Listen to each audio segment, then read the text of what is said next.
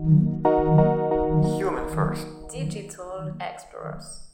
Bienvenue sur MCDZ Podcast. Ici, on vous parle d'actualité digitale et des expertises de notre cabinet de conseil. Merci de nous rejoindre pour un nouvel épisode.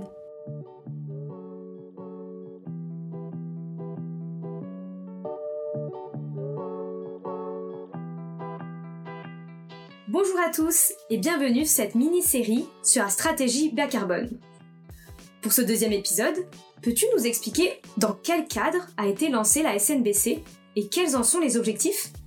La stratégie nationale bas carbone pose le cadre pour les prochaines années afin d'atteindre d'une part une neutralité carbone qui est la capacité d'émettre sur une année la quantité de l'équivalent CO2 que l'on est en mesure d'absorber à travers la biodiversité, les puits carbone ou encore des procédés industriels.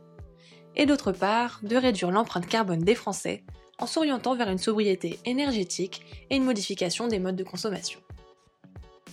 Issue de la loi relative à la transition énergétique pour la croissance verte, la SNBC entend instaurer une politique claire et réfléchie de développement durable basée sur une économie circulaire et décarbonée.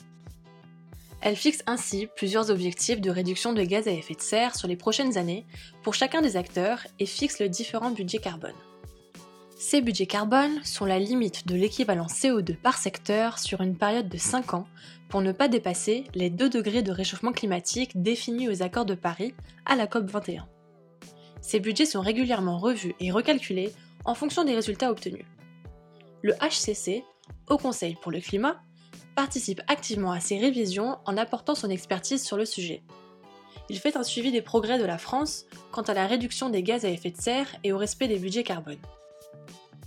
Dans l'optique d'intégrer au mieux la population dans les prises de décision, le gouvernement français a mis en place en fin d'année dernière la Convention citoyenne pour le climat, qui est une organisation inédite où 150 Françaises et Français ont été tirés au sort et ont réfléchi pendant près de 10 mois à un plan pour lutter contre le changement climatique. Ils ont présenté leur plan en juin dernier à la ministre de la Transition écologique et solidaire, Madame Elisabeth Borne.